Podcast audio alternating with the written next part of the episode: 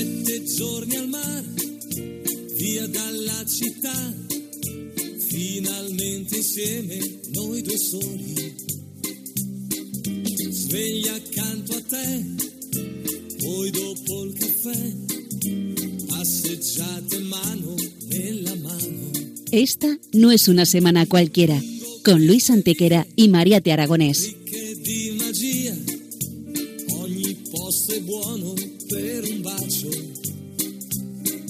Hola a todos, bienvenidos una vez más al programa Esta no es una semana cualquiera en Radio María, con un servidor de ustedes Luis Antequera. y hoy con Lula Antequera.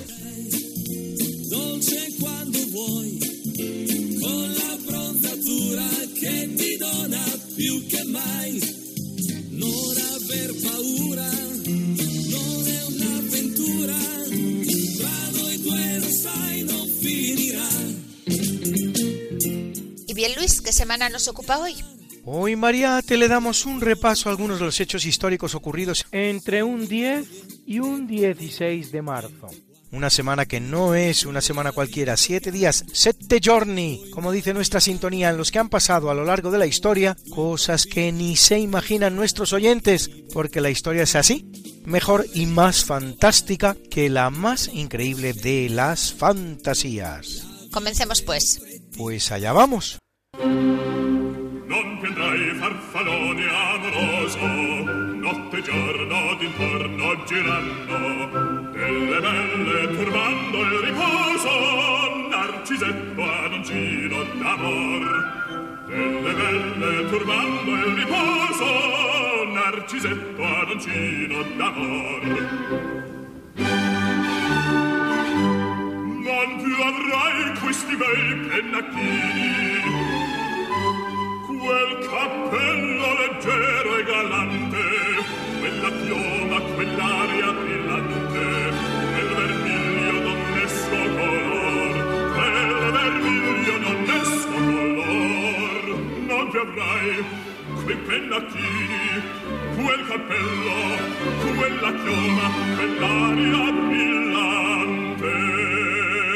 En 241 a.C., la flota romana hunde a la cartaginesa en la batalla de las Islas Égadas, poniendo fin a la primera guerra púnica con la victoria romana. Se conoce como guerras púnicas a los tres conflictos armados que enfrentaron entre los años 264 a.C. y 146 a.C., es decir, durante 118 años a las dos grandes potencias del Mediterráneo, Roma y Cartago. Reciben su nombre del latino punici, con el que los romanos se referían a los cartagineses y a sus ancestros fenicios, y terminan las tres con la victoria romana. Si bien en la segunda, el genio militar del púnico Aníbal a punto estuvo de girar el sentido de la victoria. En el curso de la Segunda Guerra Púnica tiene lugar el avance más importante de la conquista romana de Hispania, en cuyo territorio se desarrollarán las más importantes batallas de la guerra. Cartagonova, Cartagena, Bécula, Santo Tomé en Jaén e Ilipa, Alcalá del Río en Sevilla.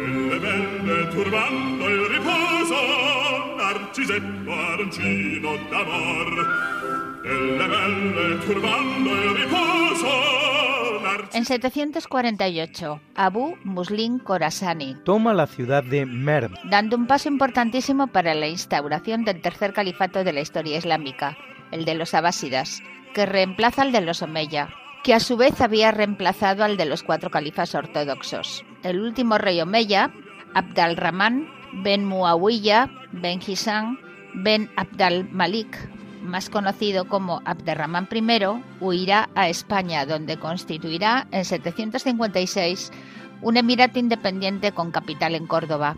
el cual su sucesor, Abderramán III, en 929 convertirá en un nuevo califato.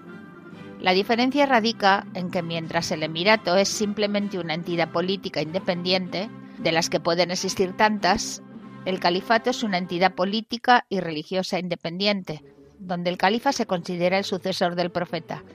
En buena teoría el califato solo puede ser uno, aunque en la época cordobesa convivirán hasta tres, el Omeya con capital en Córdoba, el Abásida con capital en Bagdad y el Fatimí con capital en el Cairo.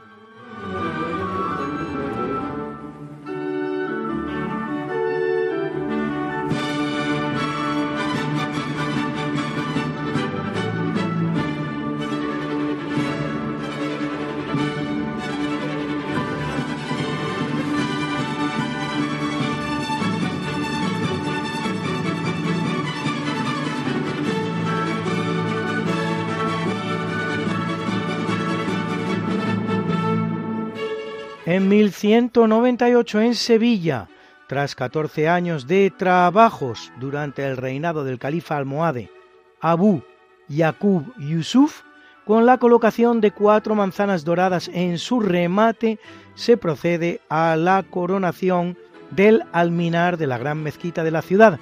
Es la actual Giralda, la parte más importante que ha llegado a nuestros días de la mezquita sevillana para hacernos una idea de la colosalidad, de la cual baste decir que tenía nada menos que 15.000 metros cuadrados, apenas un tercio menos que la cordobesa de 23.400 metros. Por desgracia, tras servir siglo y medio como Catedral de Sevilla, será derribada en 1401 y no por otra razón que la ruina que amenazaba tras el terrible terremoto que había sufrido Sevilla en 1356, 45 años antes. La catedral levantada en su solar será uno de los templos cristianos más grandes del mundo y el segundo entre los de estilo gótico, después de la Catedral de Milán. Es curioso porque igual que se habla generalmente del Califato de Córdoba, podría hablarse también, y no se hace, de un Califato de Sevilla, aunque muy breve, entre los años 1171 y 1199, algo más de un cuarto de siglo.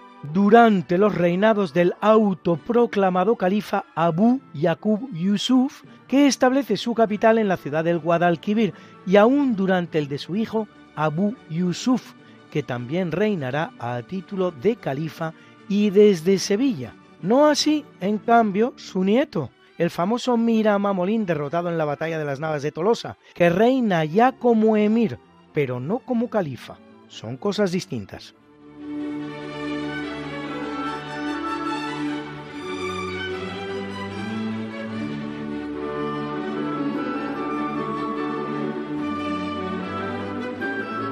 En 1208 el Papa Inocencio III proclama la llamada Cruzada Albigense para acabar con la herejía de los cátaros en el mediodía francés, en el entorno de ciudades como Béziers, Carcassonne o Albi. La herejía de los cátaros es una herejía muy particular, tan herética que casi casi no puede definirse ni como cristiana. Los cátaros profesan la creencia en unas reencarnaciones purificadoras que permiten a la persona evolucionar hasta la condición de cátaro, palabra griega que significa puro, perfecto, única que permite a la muerte la salvación definitiva del alma y la no necesidad de recibir una nueva reencarnación. Para recibir la condición de cátaro o perfecto, se ha de pasar por el sacramento del consolamentum, que se recibe a su vez tras pasar por la endura, un elenco de privaciones corporales de todo tipo. Creen que la carne representa para el alma una situación de degradación, por lo que no son favorables a la reproducción de la especie. Creen en Jesucristo, pero profesan también que el Dios del Antiguo Testamento es, en realidad, el demiurgo, vale decir, el demonio. La cruzada albigense representará para ellos terribles matanzas, como la de Béziers, en la que la entera ciudad es quemada con sus 20.000 habitantes dentro. Según el monje alemán cesareo de Heisterbach, cuando a Simón de Montfort, autor de La carnicería, se le recuerda que dentro de la ciudad había también cristianos que no eran cátaros, responderá, quemarlos a todos, Dios sabrá reconocer a los suyos.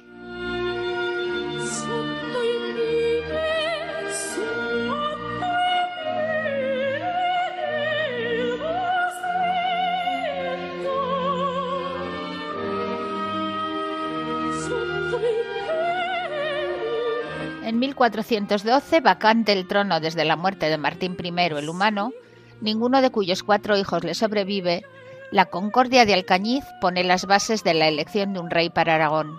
De acuerdo con lo marcado en ella, la elección se materializará unos meses después mediante el llamado Compromiso de Caspe, que entroniza a Fernando de Antequera, hijo de la hermana de Martín de Aragón, Leonor, y hermano del anterior rey de Castilla, Enrique III el Doliente, así como tío del que lo es en Castilla cuando él es elegido rey de Aragón. Juan II, del que por cierto, para terminar de rizar el rizo, había sido regente durante su minoría de edad. Así que, regente de Castilla y rey de Aragón, ese fue Fernando de Antequera.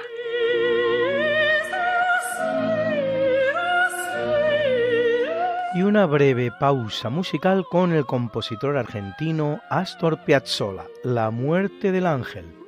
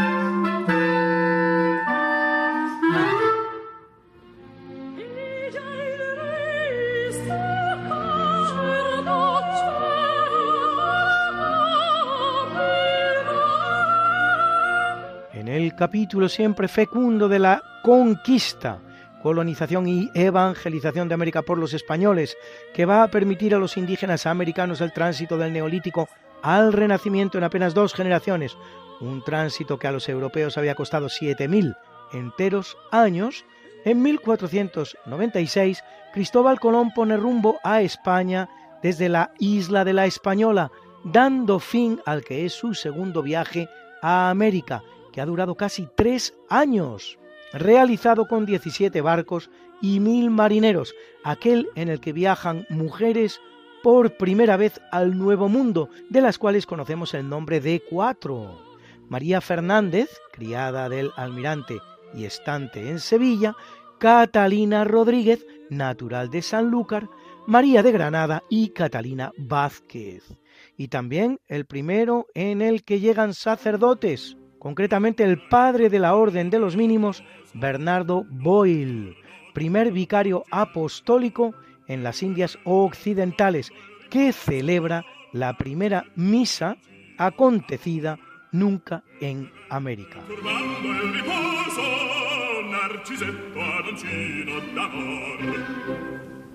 En 1526, el gran Carlos I de España, el emperador del Sacro Imperio Romano Germánico, Carlos V, se casa con su bellísima prima Isabel de Portugal, que reinará en España durante los periodos de ausencia de su egregio marido y que siendo portuguesa será el vehículo de la profunda españolización del emperador germánico. Carlos e Isabel tendrán cinco hijos, Felipe, María, Fernando, Juana y Juan, cuyo parto, el de este último, producirá la muerte de la emperatriz. En cuanto a Carlos, a esos cinco hijos se han de añadir otros cuatro bastardos, tres de ellos anteriores a su matrimonio con Isabel, Margarita, Tadea y Juana, y otro cuando ya era viudo, el célebre don Juan de Austria. No se conoce a Carlos ninguna infidelidad durante su matrimonio, una expresión más del profundo amor que sintió por la bellísima emperatriz de la que cayó perdidamente enamorado desde que la viera por primera vez.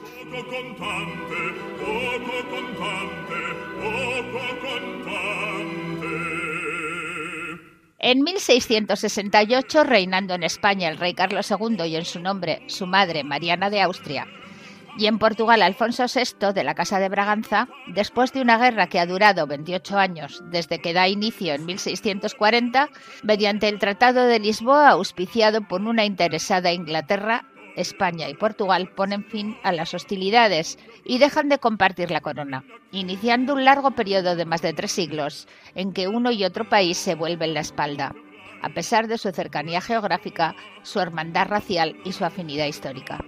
Para España indiscutiblemente representa un duro revés, pero no en modo alguno la pérdida de la condición de potencia hegemónica del mundo, que seguirá desempeñando durante mucho tiempo todavía.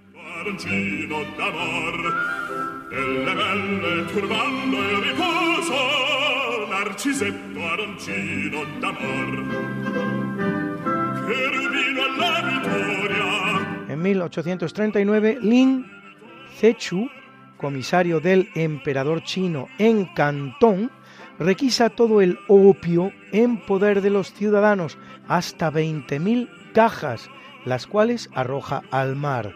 El gobierno británico envía inmediatamente una flota a China, comenzando así la llamada Primera Guerra del Opio, una guerra justa donde las haya, pues el motivo de la misma no es otro que la contrariedad británica ante el hecho de no poder colocar en China el opio que producía en sus colonias de la India. Para esto querían colonias los británicos. Tres años y medio después, con la firma del Tratado de Nankín de 1842, primero de los llamados tratados inicuos o desiguales, termina la guerra con la derrota china y la apertura de cinco puertos chinos al comercio británico, así como la ocupación británica de la ciudad de Hong Kong, que no volverá a la China hasta el año 1997.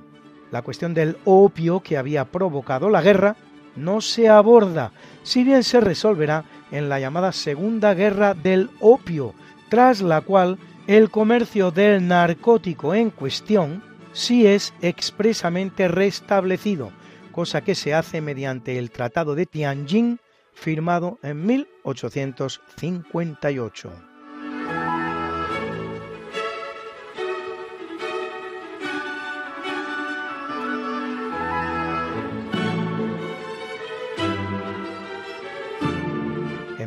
1848 México ratifica el Tratado de Guadalupe Hidalgo, por el que cede a Estados Unidos dos millones y medio de kilómetros cuadrados, cinco veces la superficie española, es decir, los actuales estados norteamericanos de California, Nevada, Utah, Nuevo México y Texas, así como partes de Arizona, Colorado, Wyoming, Kansas y Oklahoma. Termina de configurarse así el territorio del actual México, según lo conocemos. Para que nos hagamos una idea cabal de la situación, no está de más señalar que el imperio azteca, que muchos identifican con México, tenía 300.000 kilómetros cuadrados. El México que España deja en herencia a los mexicanos, coincidentes con el territorio del virreinato de Nueva España, tiene más de 5 millones de kilómetros cuadrados, 20 veces el imperio azteca.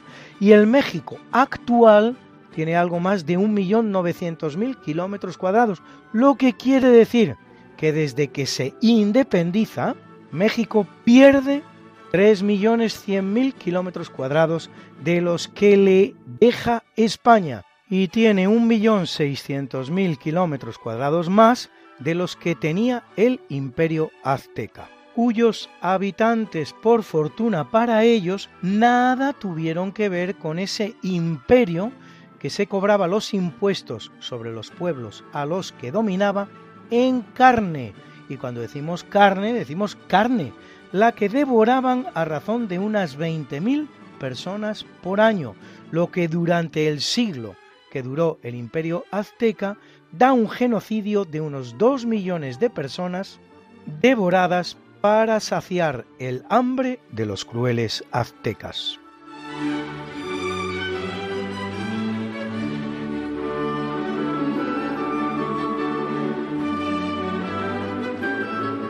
En 1867 se estrena en Viena El Danubio Azul, obra del compositor austríaco Johann Strauss hijo. La obra se convertirá en una especie de himno oficioso de Austria, hasta el punto de que cuando el 27 de abril de 1945 se proclama la independencia del país tras la anexión alemana producida en 1938, poco antes de comenzar la Segunda Guerra Mundial, a falta de un himno nacional para la nueva República Austríaca, se interpreta como tal el Danubio Azul.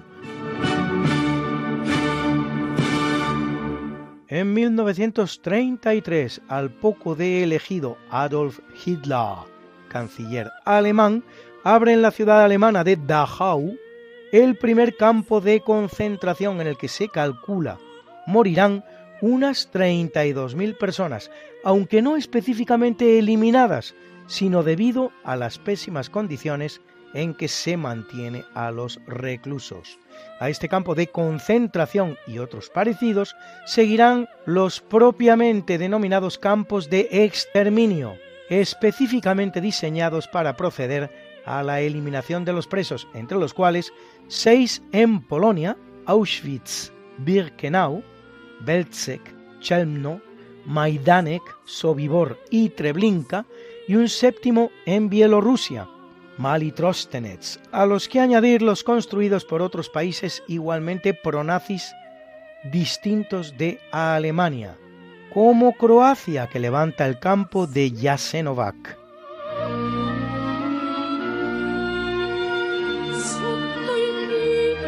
Y ahora que estamos en Cuaresma, vamos a conocer un poquito mejor la historia de la cuaresma.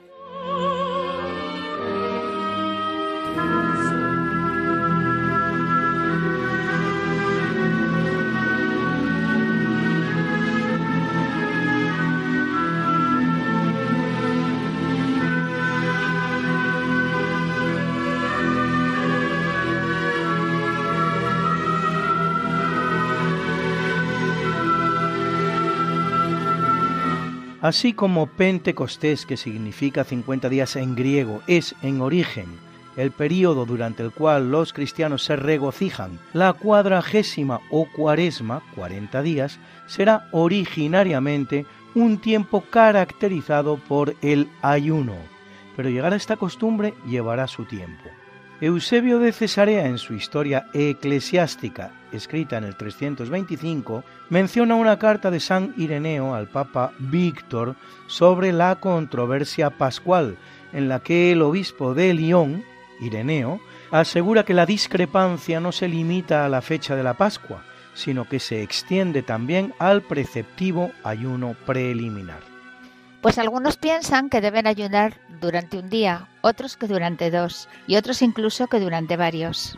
De donde cabe concluir que en el año 190, aunque sí se practicaba un ayuno, tal ayuno no era de 40 días, es decir, que la cuaresma no estaba aún instituida. Tertuliano, todavía militante de la herejía montanista cuando lo menciona, luego se convertirá, cita un ayuno de 15 días realizado por sus entonces correligionarios montanistas, quejándose de que los católicos ayunen menos tiempo.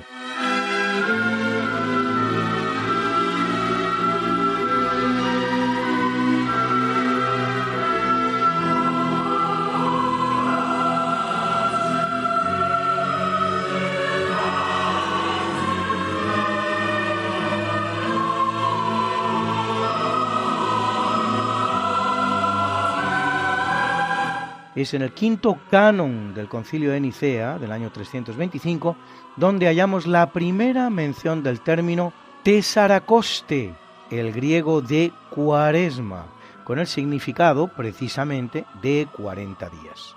En consonancia con ello, en 331 San Atanasio, que había participado en el concilio, en sus cartas festales ordena a sus fieles observar 40 días de un ayuno preliminar a la Pascua. Ocho años después, tras viajar a Roma y otras partes de Europa, insta al pueblo de Alejandría a observarlo. A fin de que mientras todo el mundo esté ayunando, nosotros en Egipto no seamos los únicos que no lo hacemos, sino que nos dedicamos al placer. Tres son los precedentes bíblicos que constituyen el motivo para la elección de un período de 40 días y no otro los cuarenta días que Moisés sube al monte del Señor en el desierto del Sinaí y permanece en oración y ayuno. Los cuarenta días que Elías estará caminando hasta el monte Horeb sin comer después de haber consumido el refrigerio que le proporciona un ángel. Y por supuesto, y sobre todo, los cuarenta días que Cristo había ayunado en el desierto al inicio de su vida pública, episodio narrado en los Evangelios de Marcos, Lucas y con lujo de detalles en Mateo, aunque omitido en el de Juan.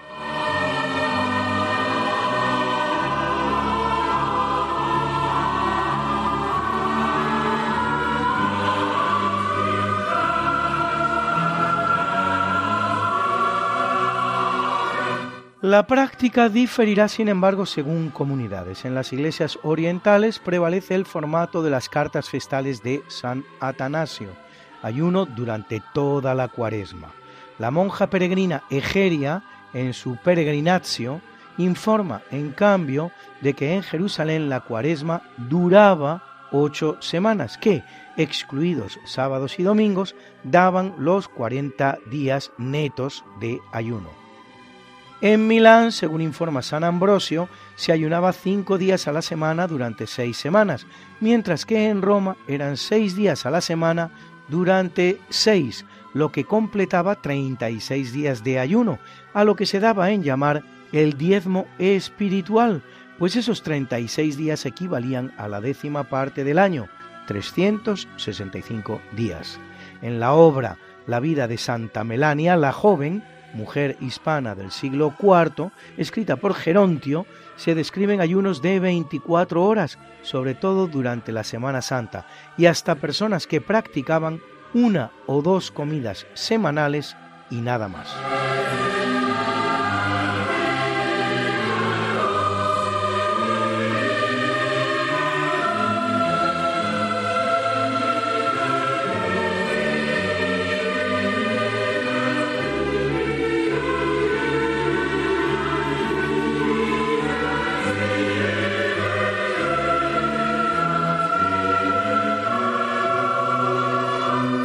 La divergencia se extiende también al contenido del ayuno.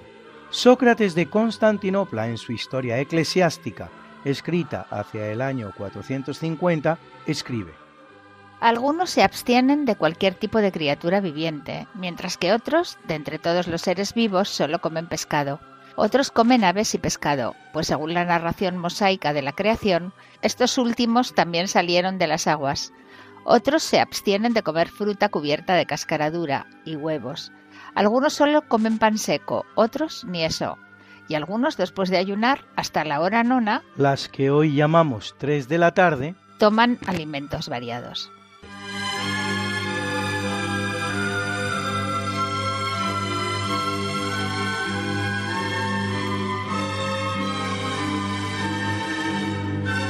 Es el Papa San Gregorio, que reina entre los años 590 y 604, en carta a San Agustín de Canterbury, el que fija la norma. Nos abstenemos de carne y de todo aquello que viene de la carne, como la leche, el queso y los huevos. Norma que se incorpora al Corpus Iuris y se considera a partir de ese momento la ley general de la Iglesia, aunque se conceden dispensas para consumir lácteos a cambio de un donativo unas dispensas que en Alemania se conocerán como Butterbriefe, cartas de la mantequilla, de Buta, mantequilla, y Briefe, carta. Varios templos, de hecho, serán construidos con las sumas recogidas en modo tal. Una de las torres de la Catedral de Rouen, en Francia, se conoce aún hoy por esa razón como la Torre de la Mantequilla. En la prohibición de comer huevos en cuaresma tiene su origen la costumbre popular de bendecir y regalar los que luego serán los célebres huevos de Pascua, que han llegado a nuestros días.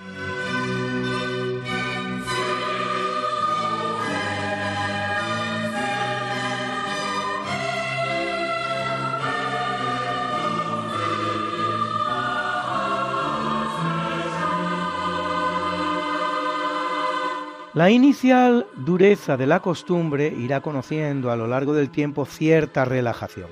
Así se comienza a tolerar la práctica de romper el ayuno a la hora nona, o sea, a las 3 de la tarde, una hora nona que, por cierto, dará lugar a la palabra inglesa nun, el espacio de tiempo que va desde las 12 del mediodía hasta las 3 de la tarde, que es el nun u hora nona. El afternoon después de la hora nona, es de hecho el período del día posterior a las 3 de la tarde y anterior al evening.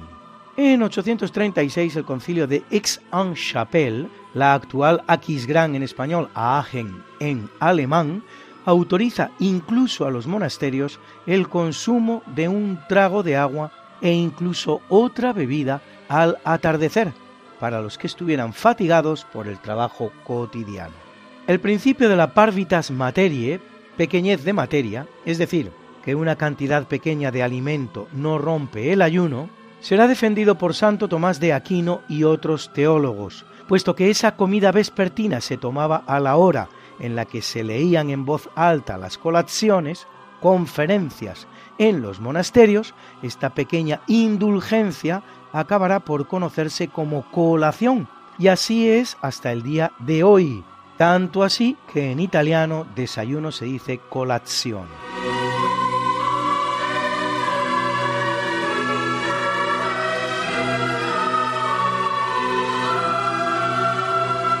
La legislación actual de la Iglesia se recoge en el Código de Derecho Canónico de 1983, el cual señala en sus números 1251 y 1252 lo siguiente.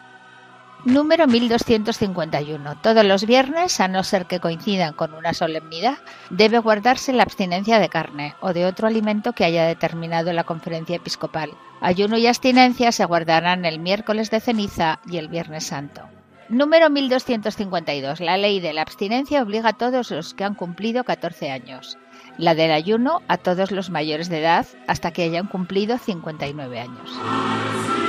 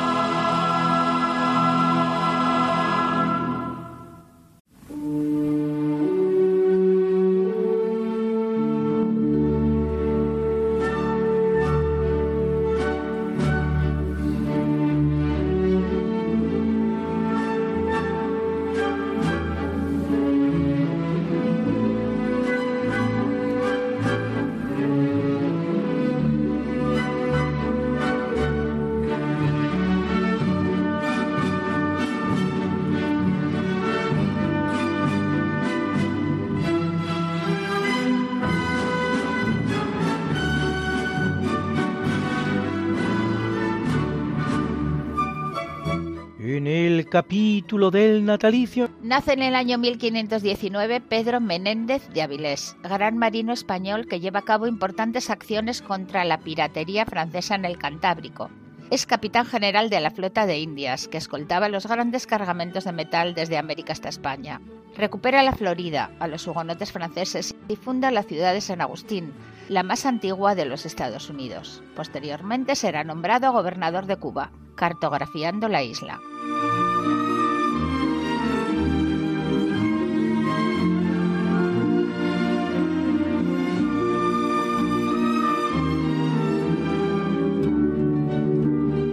La luz en el año 1749 el literato italiano Lorenzo da Ponte, libretista de algunas de las más conocidas óperas de Mozart, como Le nozze di Figaro, Così fan tutte o Don Giovanni, a partir esta última de la comedia de Tirso de Molina.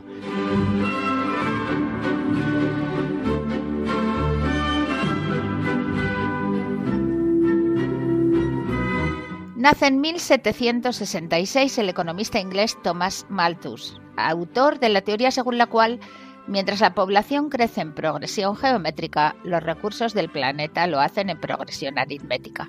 Una teoría que la realidad se ha encargado de desmentir, demostrando que hoy, con 8.000 millones de habitantes, hay menos pobreza en el mundo que cuando sus habitantes eran mil millones como era el caso cuando vivía Malthus, pero que sigue en la base de la ideología que se ha instalado hoy en muchos países del mundo.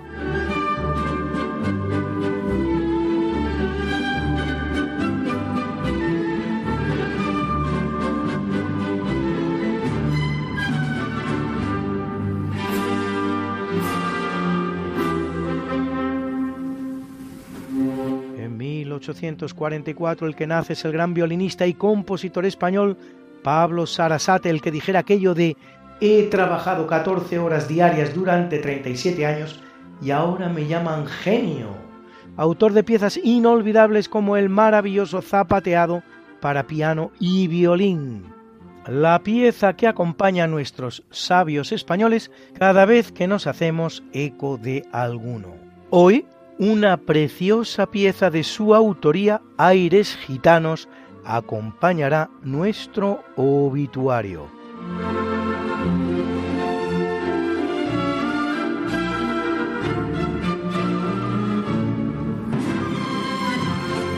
En 1845 en San Petersburgo nace Alejandro Romanov, que asciende al trono ruso en 1881 como Alejandro III tras el asesinato de su padre Alejandro II soberano, autoritario y enérgico, su reinado cabe definirlo como absolutista en una Europa que se desangra en las luchas liberales y también como próspero.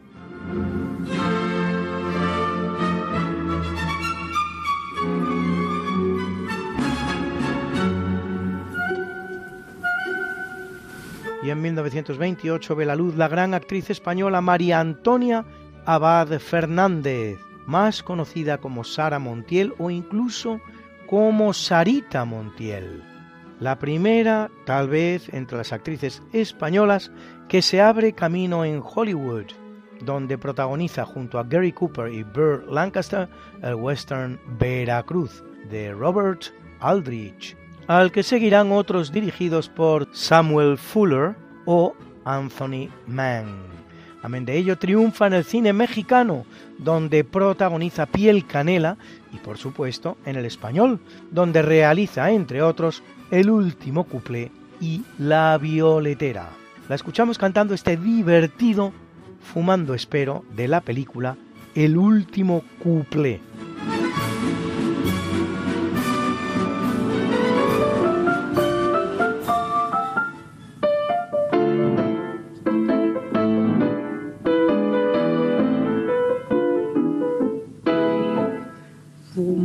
Es un placer genial, sensual. Fumando espero al hombre quien yo quiero, tras los cristales de alegres ventanales. Y mientras fumo mi vida no consumo, porque flotando el humo me suele adormecer.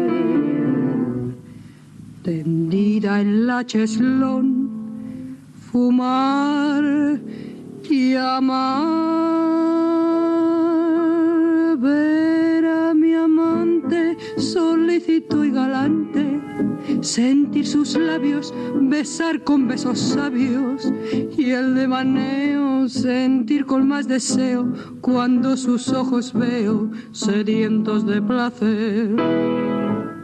Por eso estando mi bien es mi fumar un edén.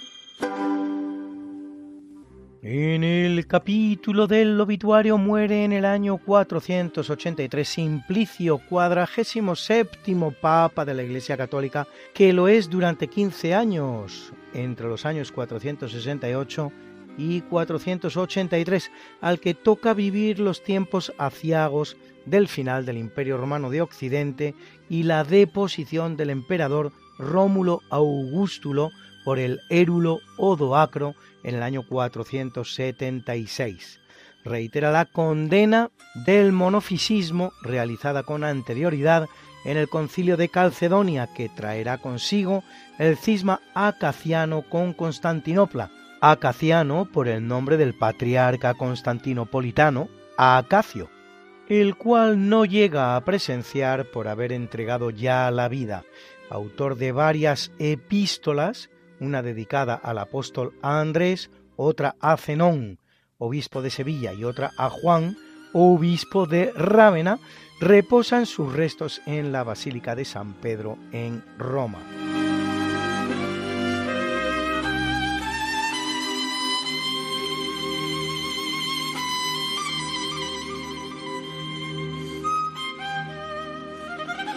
Muere en 713 el monje budista Yi Ching, uno de los grandes caminantes de la antigüedad, que recorre toda la ruta entre China y la escuela budista de Nalanda, en India, aportando información sobre el antiguo reino de Sirivijaya. Traductor de muchos escritos budistas, los llamados sutras o discursos de Buda, del sánscrito al chino.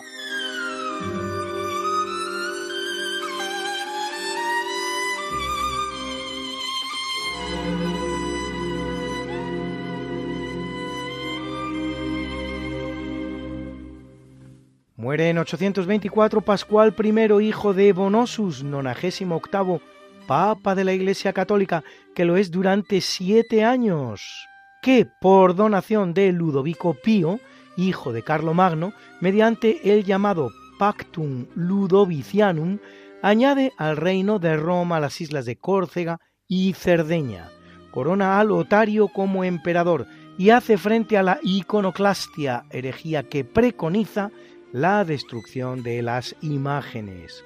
Reconstruye las basílicas romanas de San Práxides, Santa María Indominica y Santa Cecilia, a donde traslada las reliquias de la santa recién descubiertas.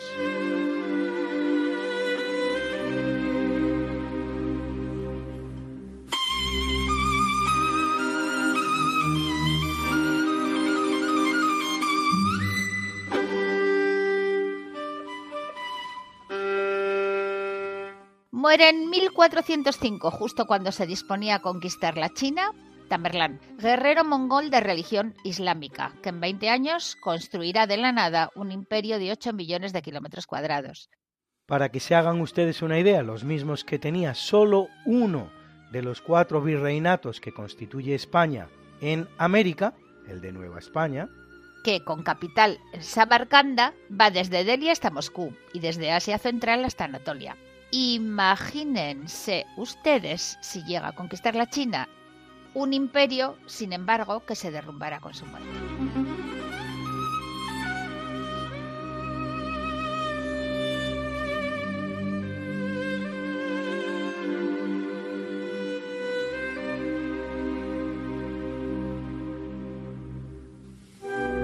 En el año 1936 fallece Juan Bautista Benyoc, obispo español de la sede de Urgel y, en consecuencia, copríncipe de Andorra.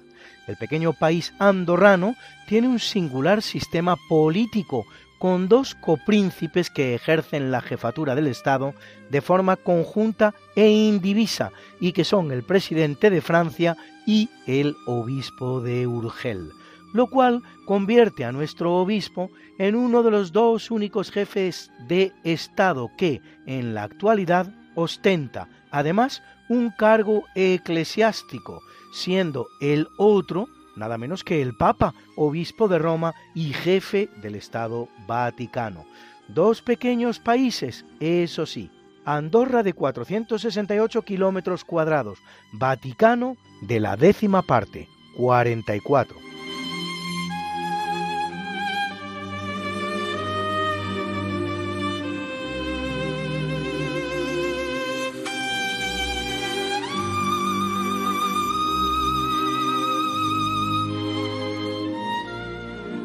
Alberto Hernández nos presenta a un inquisidor muy singular.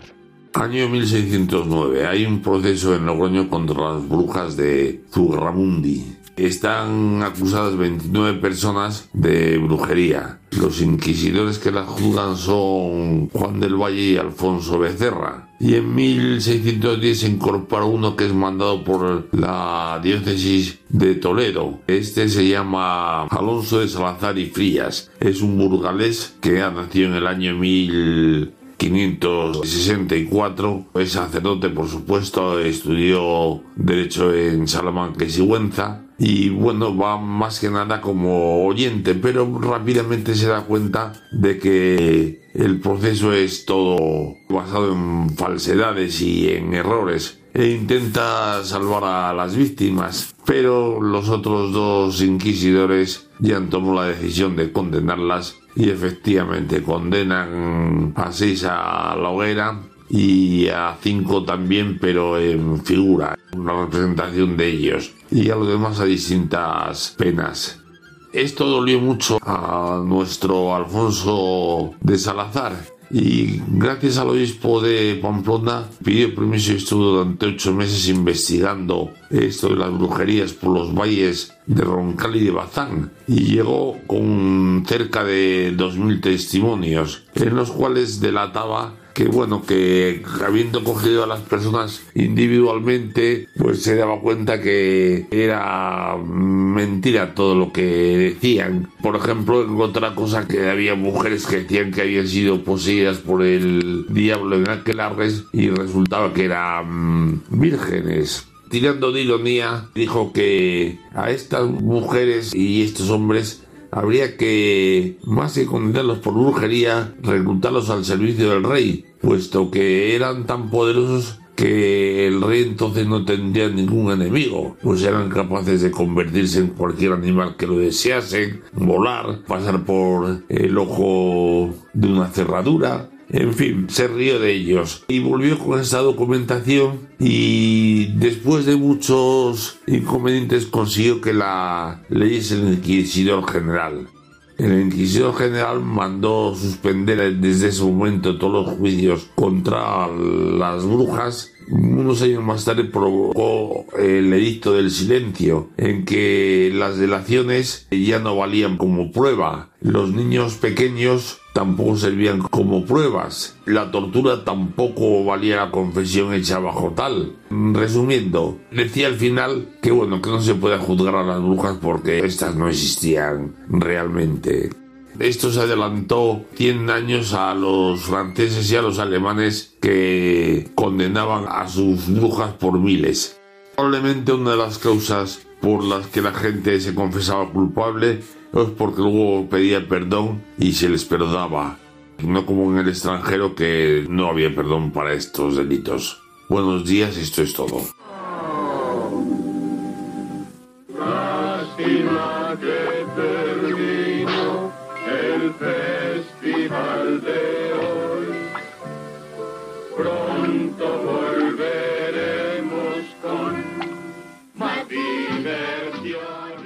Y así es, amigos, esto se acaba.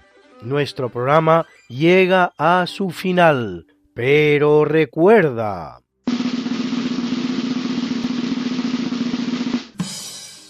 Un pueblo que no conoce su historia no puede comprender el presente ni construir el porvenir.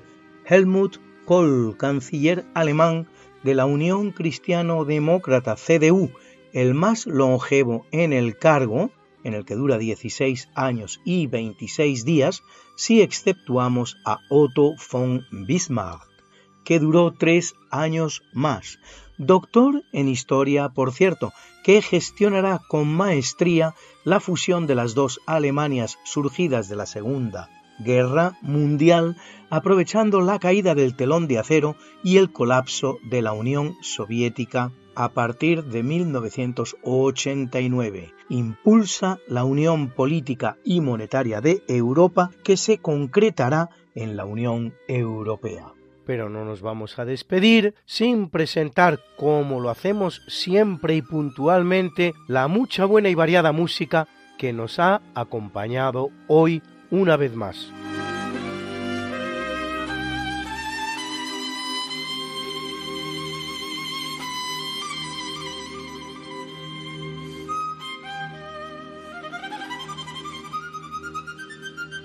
Y en el tercio de eventos hemos escuchado esa obra impresionante de Wolfgang Gottlieb Mozart, Le nozze di Figaro, las bodas de Fígaro, con piezas singulares de la misma como el duettino sull'aria o el Non più andrai farfallone amoroso y las voces de Brinterfell, Edith Matis y Gundula Janowitz acompañados por la BBC National Orchestra of Wales, que dirigía Keith Bakers, en el natalicio El Danubio Azul de Johann Strauss, hijo, que interpretaba magistralmente la Filarmónica de Viena, dirigida en esta ocasión por Maris Jansons, y en el obituario una obra muy española, Aires Gitanos, el opus 20 de Pablo Sarasate, con Jill Shahan al violín y la London Symphony Orchestra que dirigía Lawrence Foster.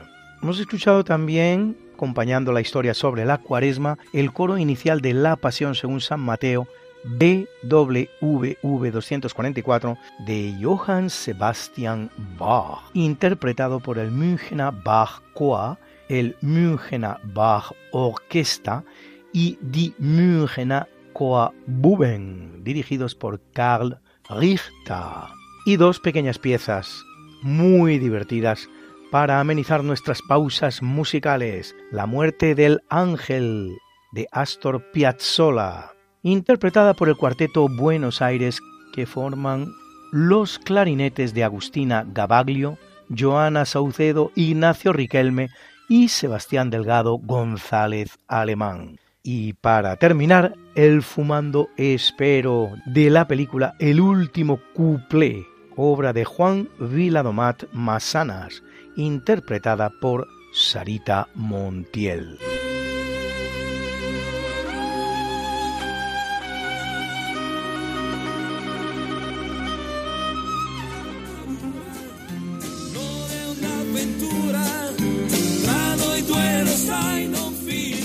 Esta no es una semana cualquiera. a que teníamos razón. La historia, ¿cómo es? Y no como nos gustaría que fuera.